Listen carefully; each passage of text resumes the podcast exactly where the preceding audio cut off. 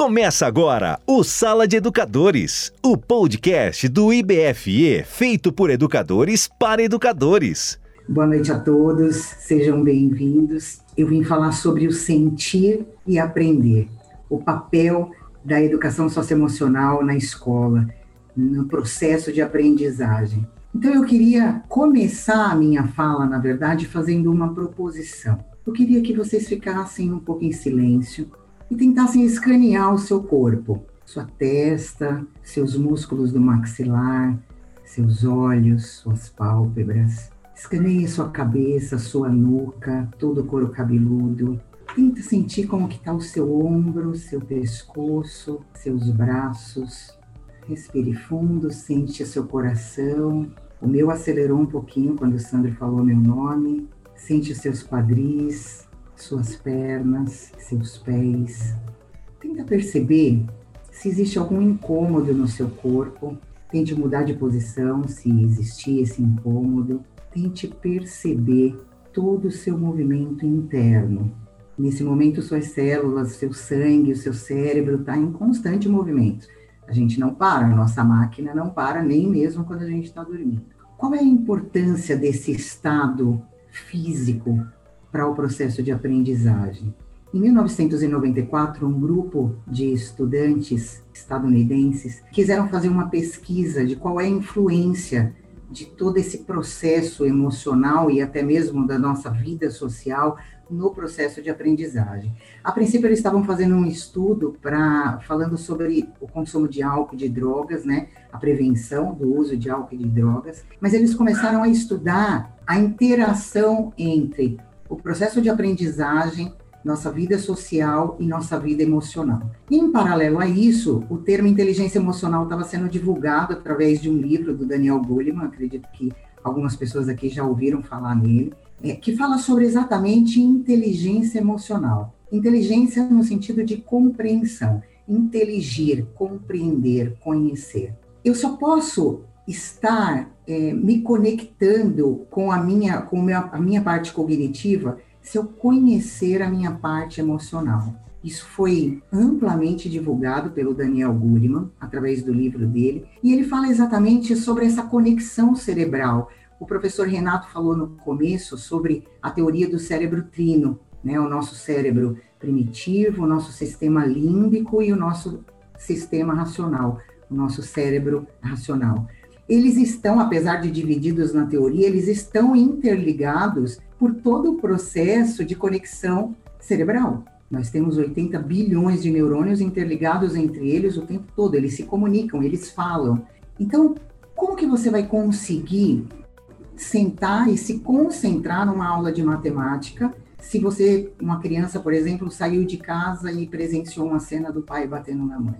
Essa criança ela foi afetada né? Ela teve o afeto, foi afetada por, por aquela cena, e quando ela chega na escola, ela não consegue desligar as conexões que estão sendo feitas do sistema límbico dela para o cognitivo, quando ela tem que se concentrar. O processo de aprendizagem, na verdade, ele vai trabalhar com diversas áreas do nosso cérebro ao mesmo tempo. A gente não desliga o emocional para ligar o racional e aprender. Não, eles estão interligados.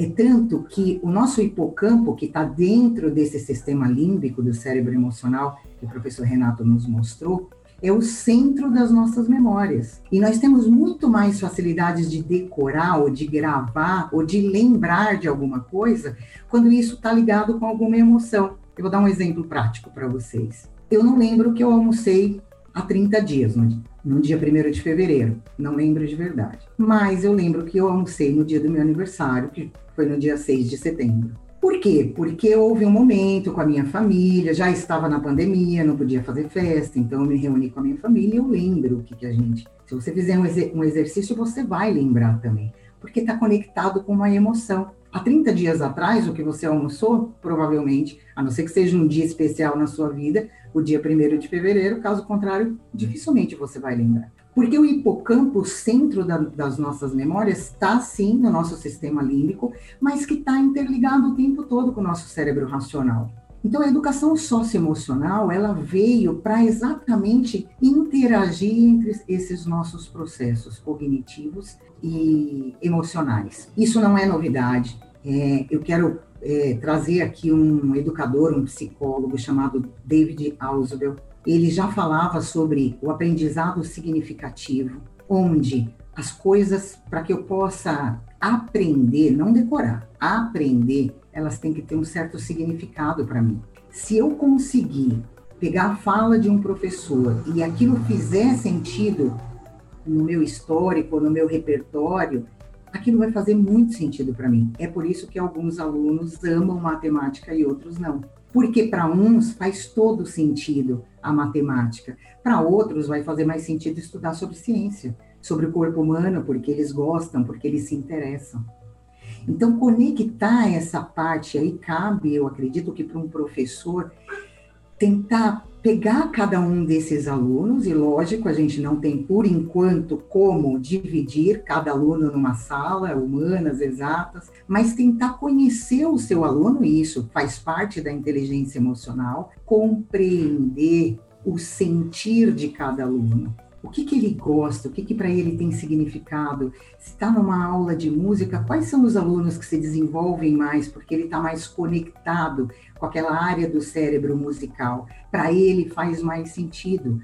O Ausubel fala, quando, quando você chega numa sala de aula, imagina você chega numa sala de aula do terceiro ano e começa a falar sobre termos físicos e químicos, alunos de oito anos, para eles não vai fazer o menor sentido. Em cinco minutos eles estão olhando outra coisa, olhando para o teto, olhando para o celular, porque não tem, não tem significado para eles. Então a gente tem que ter um repertório emocional que aquilo que o professor fale ancore no nosso conhecimento ou no nosso sentimento. Eu preciso estar aberta, saber sentir, para entender, para me envolver naquela fala. E a inteligência emocional começa com eu me conheço, eu olho a minha emoção, eu sinto, eu sei o que, que faz sentido para mim. E só assim eu vou conseguir entender o outro. A educação socioemocional, ela traz não só a inteligência emocional, mas conceitos também é, da psicologia positiva, das virtudes, da educação moral e cívica, que no caso em 94 foi o, o que eles pincelaram para poder trabalhar aqueles alunos. E ali se veio um artigo que é publicado onde eles conseguiram mensurar o resultado que, se tiver, que eles obtiveram no resultado cognitivo daqueles alunos, quando eles conseguiram trabalhar também essa parte emocional.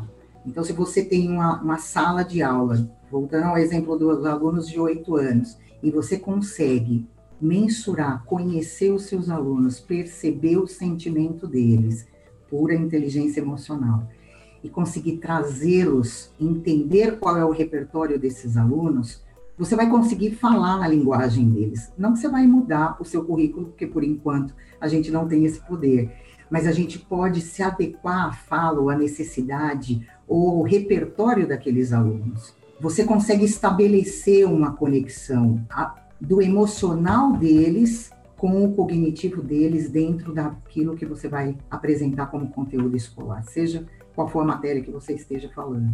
Então, essa importância de, graças a Deus, já no currículo, na base, na BNCC, a educação socioemocional nas escolas, mas a importância de cada professor se olhar, se perceber, se sentir, para que faça sentido para cada professor levar isso para dentro da sala de aula. E não simplesmente abrir a sala, jogar um conteúdo, fiz a minha parte, vira as costas e vai embora. Não, não vai fazer sentido para aqueles alunos. Não vai fazer sentido nem para você, se de fato você é um professor, que você não consiga transmitir um conhecimento. Então, isso tem que ser sentido, tem que ser percebido, não tem que ser só decorado. Ou, segundo Auswell, esses alunos, sim, vão aprender de forma decorativa, mas que não vai ter sentido nenhum e com menos de um ano tudo aquilo foi esquecido. Qualquer semelhança no processo educacional de vocês é, não é mera coincidência. Eu fui educada dessa forma. Tem que decorar e ok. Mas poucas matérias fizeram tanto sentido para mim. Só que eu olho para trás hoje e vejo que as que mais fizeram sentido foi, foram realmente as que eu trouxe. Foram realmente a que eu me formou como psicóloga, me formou como educadora, como estudante de, do comportamento. Porque eu pincelei ali o que, que fazia sentido para mim. Então, atentem a isso. A importância do sentir e aprender está já provado cientificamente do quanto isso está conectado, mas o professor precisa ter essa consciência, o professor precisa se utilizar disso, para que isso faça sentido para os seus alunos, para que você cumpra a sua missão de transmitir o conhecimento, não só despejar conteúdo. Você ouviu o Sala de Educadores, o podcast do IBFE. Saiba mais em www.ibfeeduca.com.br. Nos vemos no próximo episódio.